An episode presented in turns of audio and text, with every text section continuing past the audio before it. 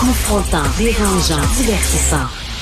Richard Martineau, il brave l'opinion publique depuis plus de trois décennies. Alors, je vous parle souvent des itinérants au coin euh, des rues Milton et Avenue du Parc à Montréal, parce que je passe là deux fois par jour, le matin et l'après-midi, et ça fait des années qu'il y a plein d'itinérants qui sont là, euh, surtout autochtones, qui sont là, des gens misérables, je veux pas les pointer du doigt, mais, mais sauf que euh, ça cause problème là, pour le vivre ensemble. Il y, a des, il y a des commerces qui commencent à fermer, à déménager des résidents qui ont des problèmes. Écoutez, ça fait des années que ça dure.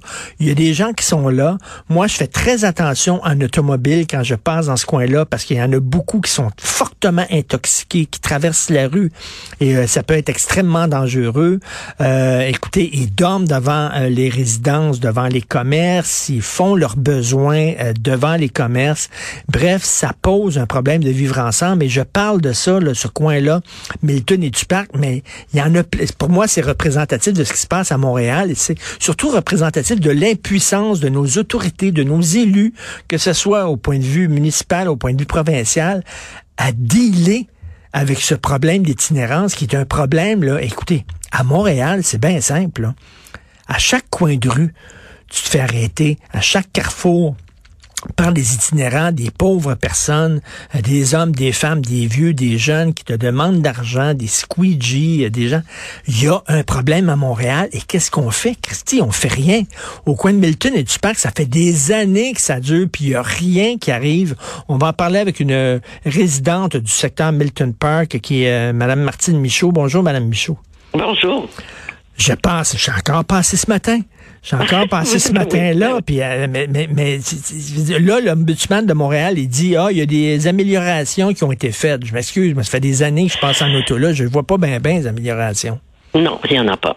Écoutez, s'il y a des progrès, là, ils sont quelque part dans des sous-sols obscurs, mais moi, je ne le vois pas. Il n'y en a pas de progrès, il n'est pas visible. Rappelons que ce refus, que, que ici, on avait 7 à 8 personnes en état d'itinérance depuis peut-être 10 ans. Ça, bon, on arrivait à fonctionner avec tout ça. Et c'était des Autochtones, des Inuits. En 2018, ils nous ont installé un refuge dans un sous-sol d'église, le sous-sol de l'église Notre-Dame de la Salette, et le problème a commencé à exploser on est passé de, 4, de à peu près 8 personnes à 40 à 50 personnes. Là, on parle là, en mathématiques d'une augmentation de 400% de la population itinérante au coin d'une rue. Donc, on est passé, il y a un peu moins d'Inuits, mais c'est maintenant remplacé par des blancs, des noirs. Il y a à peu près un tiers d'Inuits, je dirais, et deux tiers de blancs, de noirs. Mais là, on est devant des gens poqués, là hyper agressif. Oui, mais là, ça s'est dit, le, mot s'est passé dans le milieu, aller au coin du parc Hamilton, euh, c'est là qu'on se tient, et puis tout ça. Puis plus il y en a, ben plus il y en a. Mais ben oui, c'est comme. Mais ben oui. Plus, plus, plus, plus, on laisse la poussière s'accumuler, ben plus elle s'accumule. Puis là, il y a des gens, Mme Michaud, c'est tout le temps délicat de parler de ça. Parce qu'il y a des auditeurs qui disent vous manquez de compassion, vous n'êtes pas généreux. Puis là, les gens qui nous écoutent, j'aimerais vous voir, moi. J'aimerais que ça soit dans votre quartier. Au lieu de nous juger, là, puis de juger Mme Michaud, là. Hum? Imaginez-vous dans votre quartier, vous devez tous les jours enjamber des gens. OK? Puis il y, y, a des problèmes, là. Puis ils sont. Il y en a, je me ils sont fortement intoxiqués. Il y en a qui sont très agressifs. À un moment donné, la sécurité du quartier aussi, c'est un, quartier qui est moins sécuritaire qu'il était, Mme. Et puis là, c'est sécurité, salubrité. En fait, on est devant des conflits de droits. Pour accommoder 40 personnes sur la rue, on porte atteinte aux droits de 6 000 personnes qui vivent ici, là, juste autour, voisins du refuge. 6 000 personnes qui vivent ou qui travaillent, incluant les petits commerces de quartier. Donc, on porte atteinte à nos droits à la salubrité, à la sécurité, à la quiétude, à un environnement sans, sans vandalisme, sans criminalité. Mais il y, a des raisons un petit peu pourquoi ça ne fonctionne pas. Euh, et, et, c'est de ça, je pense, qu'on doit parler. Et on prend pas soin de ces gens-là aussi, là. C'est pas une vie d'être dans la rue comme ça, C'est-à-dire, il y, a les façons dont on prend soin d'eux que ça ne marche pas. Donc, on fait porter sur le dos des résidents, mais sur le dos des euh, groupes communautaires, le poids de l'itinérance au lieu de l'État de prendre soin de l'itinérance Mhm. dans des réels centres de services multidisciplinaires dans, lesquels, dans lesquels on travaille sur la santé physique, la santé mentale, le, le, le apprendre le- la, la, la désintoxication, euh, apprendre à travailler, euh, à travailler, apprendre à, à, à, à vivre dans une maison. Euh, toi, si tu es bon en, en, en, disons, en travail manuel, bon, on va t'aider à développer ce métier-là. Toi, tu es bonne en couture, bon, on va t'aider à développer ce métier-là. Toi, tu veux faire un autre genre de métier, tu aimes ça faire du ménage, bon, on va, on va t'amener à, à, à un métier vers ça. Mais c'est pas ça qui se passe dans un actuellement. On n'a pas ces centres-là et on ça fait depuis un an euh, que le, le, le rapport de l'Ombudsman est sorti, recommandait ça et c'est ça se passe toujours pas. Et Madame euh, Madame Michaud, c'est on, on laisse même à Montréal, il y, en a qui, qui campent, là, qui installent des campements puis des, des, des tentes puis on fait rien. Euh, on les laisse installer leurs tentes un peu partout puis c'est comme si on a on a totalement perdu le contrôle. Et le plus dur aussi, c'est qu'il y a beaucoup de gens de ces sans-abri là qui ne veulent pas aller dans des refuges. Ils veulent vivre dans la rue. Euh, ils veulent pas rentrer dans le système, aller dans les refuges. Donc on fait quoi avec ces gens-là? Parce que la cohabitation tous les jours, c'est pas évident. Là. Non. Et, et mais, euh, puis, on- mais en même temps, là, là, on, faut, on va rentrer dans, dans, dans le financement de tout ça.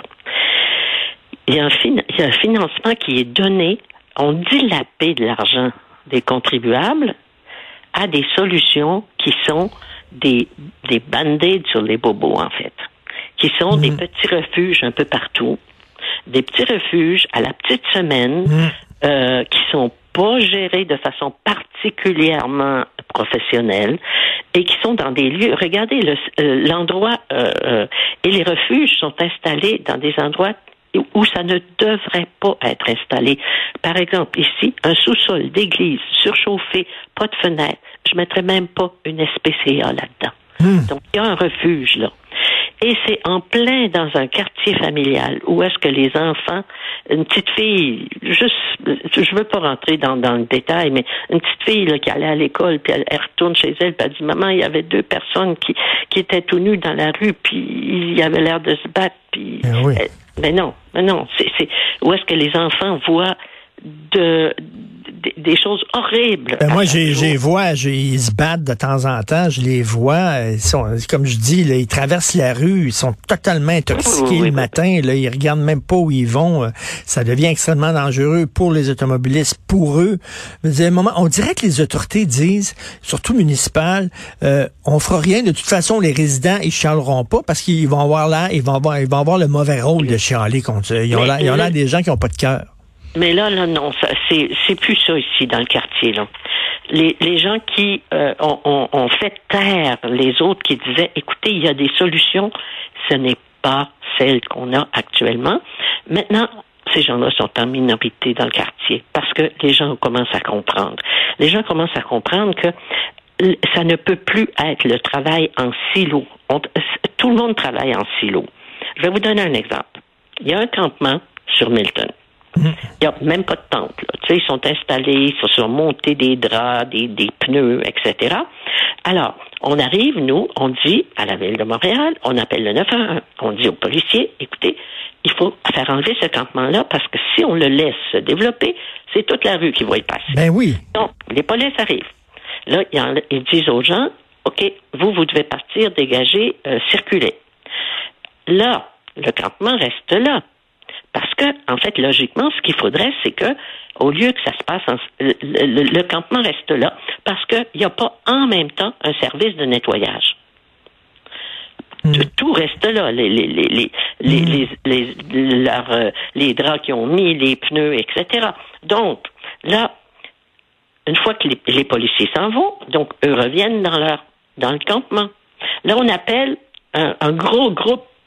Ça, ça, a été la grosse affaire en début de l'hiver. Un groupe qui s'appelle EMIS, c'est-à-dire une équipe de médiation puis d'intervention sociale. Ça, c'est financé à 10 millions.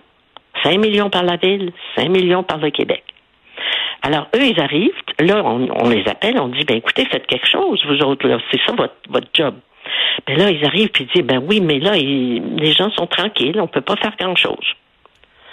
Donc là, on appelle le 311, mais là, tu appelles le 311, puis là, les gens du 311, qui, qui eux, s'occupent de faire le nettoyage, disent, oui, mais tant qu'il y a des gens qui sont là, on peut pas rien faire. Parce que ça, c'est les polices. Ben là, on tourne en rond. Donc, vous avez un exemple de travail en silo, là. Euh, un autre exemple de travail en silo, c'est c'est la question du fatalisme. C'est peut-être moins du travail en mais c'est le fatalisme. On considère quelque part que l'itinérance n'est pas n'est pas quelque chose que l'on peut régler. C'est ça, exactement. C'est l'impuissance. On baisse les bras en disant, en disant ça fait partie de la vie en ville. Euh, alors non, je m'excuse parce que là, au coin, de, au coin de Milton et du parc, il y a un café qui est là. Et ils sont toujours dans les marches euh, du, qui donnent accès au café. À un moment donné, le commerçant euh, va fermer parce que c'est pas c'est pas le fun pour le commerçant. Il y a des gens qui disent moi ça me tente pas d'aller dans ce café là, puis tout ça. Il va fermer. Il y a des gens qui vont déménager tout ça. Et là c'est une dégradation d'un milieu qui était un milieu de vie qui était intéressant avant, puis qui l'est plus là. Exactement simplement, entre autres, simple, une des raisons, le travail en silo, une autre raison, le fatalisme. On considère, et, là vous avez des exemples, donc on continue de, faire, vous savez, les, quand on dit les fous continuent de faire tout, tout le temps la même chose, ils continuent de taper sur le même clou, ben on est là-dedans dans cette logique-là. Au lieu d'une logique où on va réellement créer des centres multiservices, on crée des petits refuges un peu partout, dans des quartiers de famille, dans des lieux qui ont même les gens qui gèrent de l'itinérance à Montréal le disent. Il faut pas mettre des refuges dans des sous-sols d'église, ça n'a pas de bon et, là, vous allez faire quoi, Madame Michaud? Euh, les, gens, les résidents là-bas, qu'est-ce qu'il reste à faire? Nous, nous, on considère que la, la, la, présence de ce refuge Open Door euh, d'une part, c'est un refuge qui est mal géré. C'est un refuge qui laisse entrer les vendeurs de drogue dans le refuge. Le gros problème ici dans le quartier, c'est la drogue de plus en plus dure. Puis là, il y en a une nouvelle drogue qui s'appelle la drogue du zombie. Et ça, c'est assez terrible. Ah, ouais. Alors, il laisse entrer les vendeurs de drogue dans le refuge et, et sous prétexte qu'ils doivent accepter tout le monde c'est un refuge là, qui, est, fondé sur les églises Emmaüs et c'est la mentalité du 19e siècle. C'est hmm. pas le cas de d'autres refuges. Il y a d'autres refuges qui sont meilleurs que ça. Alors nous, on considère que ce refuge-là doit être délocalisé. Il doit aller ailleurs. Donc là, on a euh, et on mais la ville de Montréal vient de leur donner 600 000 dollars ah, OK. Donc, c'est pas demain à veille qu'ils vont partir. Hmm, ben, on peut, on peut penser qu'ils pourraient aussi partir avec leurs 600 000 dollars et faire un meilleur travail ailleurs. Euh, Et, mais euh, ce qui se passe, c'est que euh, on, a, on a fait signer, nous, il y a eu plusieurs, euh, plusieurs consultations citoyennes. Une en janvier, ça c'était avec le plateau et la ville. On leur a dit clairement oui, c'est beau toutes vos solutions, votre comité bon voisinage qui est d'un qui est d'un ridicule, mais ça je pourrais vous en parler. Là.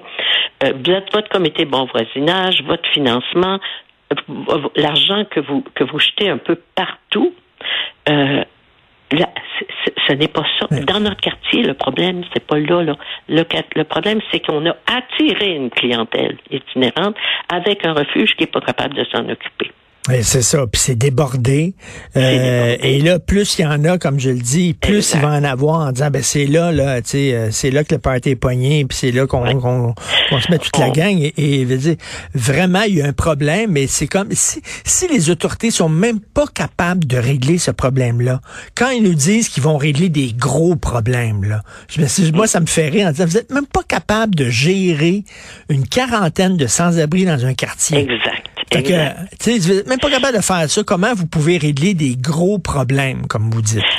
Voyons Nous, ce qu'on, ce qu'on considère dans ce cas-là, on était comme une trentaine à la, à la consultation citoyenne en janvier. En mars, on était 60 avec notre avec notre euh, notre député provincial. Et là, on vient de faire signer une lettre collective par 517 personnes qui disent là, ça va pas. En tout cas, moi, moi j'ai envie, Mme Michaud, de dire à ces gens-là, de leur donner l'adresse de la mairesse où elle habite, je sais pas où elle habite, là, en disant Hey, allez camper devant chez elle. Allez, allez camper devant chez elle, là, puis faites vos besoins dans, dans ses marches, là, puis euh, allez vomir devant devant son parterre. Oui, mais oui. Puis on verra, ça, j'imagine que là, ça va bouger soudainement. Parce que dans tout ça, là, on a perdu à la fois euh, notre sécurité, notre salubrité, ben euh, la quiétude, mais aussi on a perdu L'Église est devenue un lieu mal famé, c'est barricadé. Les personnes âgées qui veulent aller à la messe, il faut qu'ils passent par une petite porte littérale, puis ils ont peur de, de, se rendre là. Donc, il faut que cette Église-là retrouve un petit peu de sa... ou soit qu'elle soit vendue, ou qu'elle retrouve sa, sa mission dans le quartier. On a perdu aussi en même temps un sous-sol qui était avant, qui nous servait à des activités communautaires. Donc, on vient de détruire aussi une vie de quartier. Ben c'est ça, on, détruit une vie de quartier, puis on laisse ces gens-là sans vraiment les aider. Et, euh, le quartier est moins sécuritaire. Euh, c'est vraiment, moi je trouve ça pitoyable, vraiment pitoyable la façon dont on s'est géré. Écoutez, beaucoup de, de, de, courage, mais ça fait des années. Ça fait combien d'années que ça dure comme ça? C'est cinq ans. Cinq ans. Ils sont pas capables de régler ce problème-là. Fait quand ils nous disent qu'ils vont régler d'autres problèmes plus graves, là. Ben là, il y a un nouveau bail là, qui est censé être signé entre l'Église puis Open Door, le refuge. Euh, et on essaie d'empêcher de demander à l'Église, parce que c'est pas Open Door qui va partir, parce que eux, là, hmm. c'est géré à la, à, la va comme je te pousse. Là. Leur, euh, leur conseil d'administration, c'est des gens, on a assisté à la réunion euh, générale annuelle. Ben écoutez, c'est risible, des gens totalement incompétents qui laissent passer des le Open Door là, c'est ah reçoit un plus qu'un million de dollars d'argent de nos taxes. Puis est-ce que c'est vérifié la façon dont est-ce qu'ils ont des comptes à rendre? Ben, est-ce qu'il y a des gens qui vérifient pour voir si c'est bien géré? Puis voir sur le terrain, on veut. Quand tu donnes un million de dollars à, ben un organisme, ben tu, tu, vois, est-ce que qu'est-ce qui a changé? Est-ce qu'ils sont vraiment efficaces? Qu'est-ce qu'ils font sur le terrain? Qu'est-ce qui marche? Mm-hmm. Qu'est-ce qui marche pas? Mais non, on donne de l'argent, puis après ça, on dit Hey, écoutez, on a donné un million de dollars à Open Door, à un refuge, donc on, a agi. On a fait quelque chose. Et là, et là, ben, on, on, ben on, a, vu les États financiers qui ont présenté à leur conseil d'administration des, des, des, bon, un million et quelque chose en, en fonds publics, mais on leur a mhm. demandé, nous, à la Réunion, on a dit, mais il vient d'où l'argent? Ah ben non, ça, ça, on peut pas le dire. C'est ben, une absence de transparence. Où va l'argent? Y a-t-il de l'argent qui s'en va à, aux églises Emmaüs? On le sait pas. Et ça, ça se déroule au coin de Parc Hamilton, mais ça se déroule aussi, euh, aussi au Parc Émilie-Gamelin. Ça se déroule un peu partout à Montréal. Une impuissance totale. Merci beaucoup et bon courage, Madame Martine Michaud, résidente du secteur Milton Park. Merci. Au revoir. Au revoir.